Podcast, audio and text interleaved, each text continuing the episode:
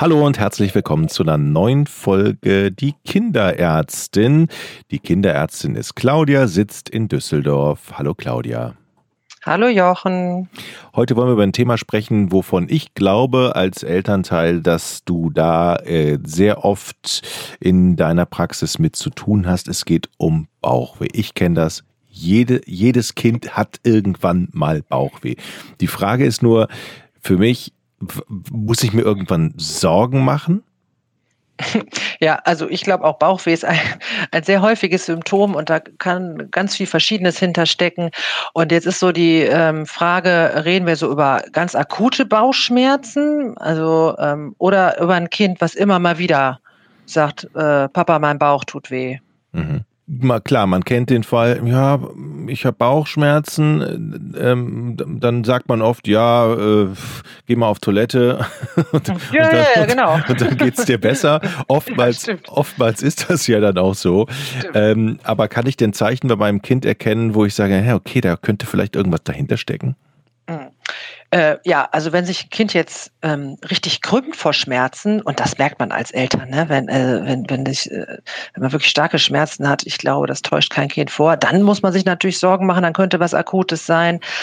Aber ich glaube, ähm, also wenn so ein Kind sich schnell ähm, durch Ablenkung wieder ähm, beruhigen lässt und die Bauchschmerzen von alleine weggehen, ist erstmal ähm, ist erstmal soweit alles nicht so dramatisch. Aber ich glaube, es geht auch mehr so um dieses, dass das immer mal wieder auftritt, ne, über einen längeren Zeitraum. Also wenn, wenn Kinder so sagen, ah, in regelmäßigen Abständen, so zwei, dreimal die Woche, mein Bauch tut weh. Ne?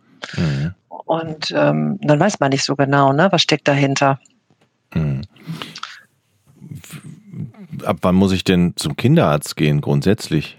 Hm. Also grundsätzlich natürlich immer, wenn man sich Sorgen macht. Und häufig ist es so, dass dann die Eltern kommen und sagen, ja, also meine Tochter, die sagt das zwar immer wieder, die wirkt jetzt gar nicht so krank, aber irgendwie, wenn die das jetzt seit Wochen oder Monaten immer wieder sagt, dann muss man doch mal nachgucken. Und das finde ich auch richtig so. Das Doofe ist ja bei ganz kleinen Kindern, glaube ich, für dich als Ärztin, oder ich mutmaße das mal so, dass die Kinder ja, ja. gar nicht so richtig beschreiben können. Ja, so, ja, ich halte meinen Bauch, ich, ich habe dann so Bauchweh. Woran erkennst du denn? Oder für mich als Eltern, sagen wir es so, für ja. mich als Elternteil ist es unglaublich schwierig, genau herauszufinden beim Kleinkind, was steckt da eigentlich hinter. Ähm, wenn die jetzt mit Bauchschmerzen vor dir stehen, wie erkennst du, ob irgendwas dahinter steckt?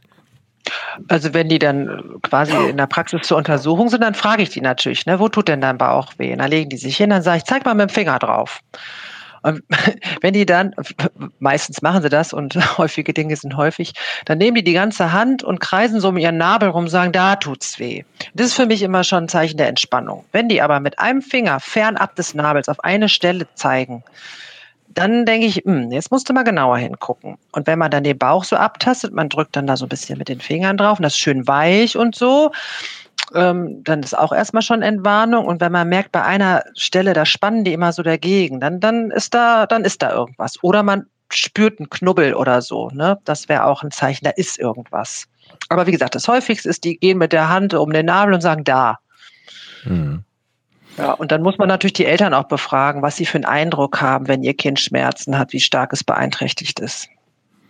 Was kann denn hinter Bauchschmerzen alles stecken? Ich könnte mir vorstellen, dass die Palette ja riesengroß ist. Ja, ja, ja, die Palette ist riesengroß. Deswegen muss man immer erstmal so abchecken, ist das jetzt was Dringliches, äh, was ähm, einer baldigen Abklärung ähm, bedarf sozusagen oder Hinweise, dass da eine typische organische Erkrankung ist. Also deswegen muss man immer fragen, Appetit, Stuhlgang, Allgemeinbefinden und so weiter. Das sind erstmal die wichtigsten Fragen. Hm.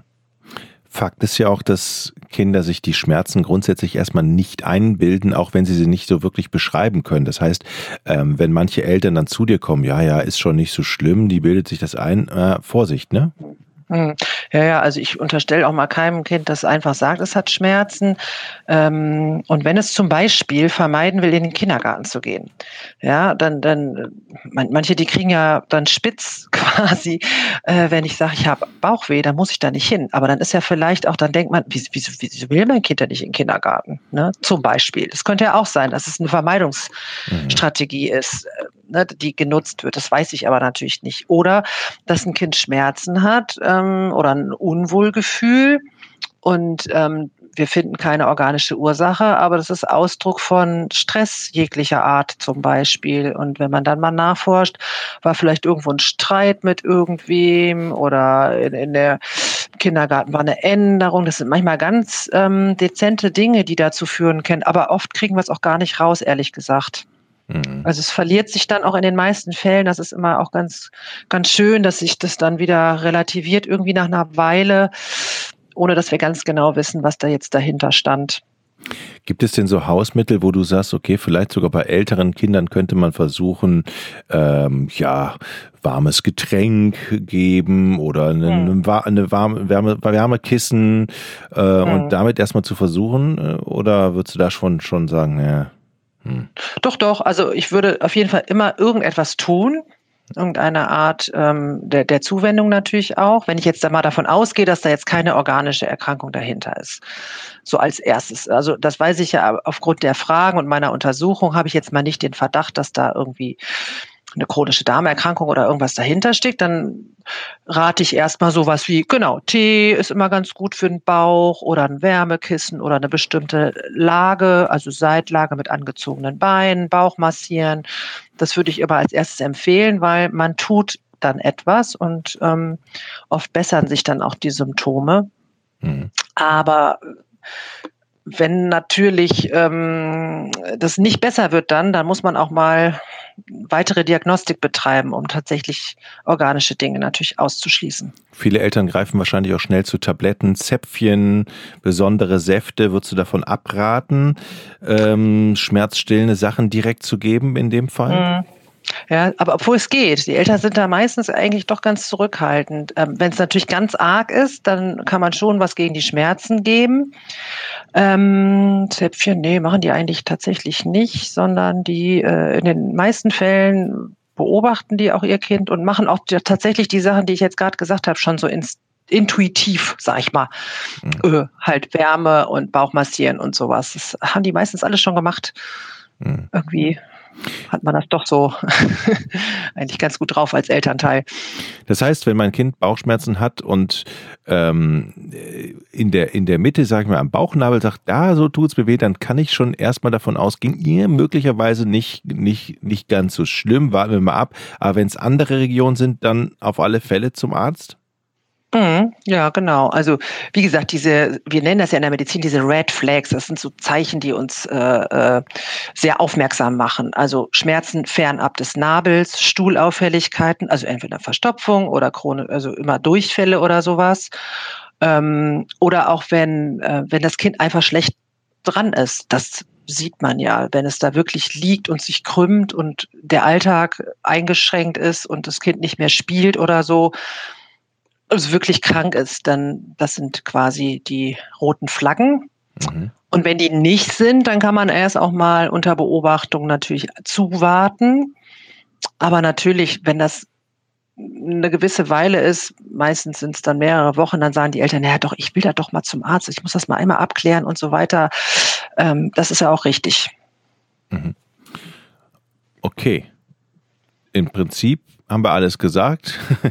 Mhm. ähm, es, verhalten wir nochmal fest, es kann eine Menge dahinter stecken, ja. Also es kann eine Menge dahinter stecken. Das würde wahrscheinlich jetzt hier unsere Zeit sprengen. Ja. Das heißt, ja. wichtig ist für alle Eltern, auf die Anzeichen zu achten und dann möglicherweise erstmal mit dem Kinderarzt Rücksprache halten. Ähm, genau, genau. Um, um dann genau zu gucken. Okay. Genau, richtig. Danke, Claudia.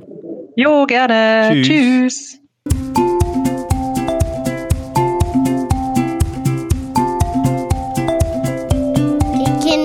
Ärztin.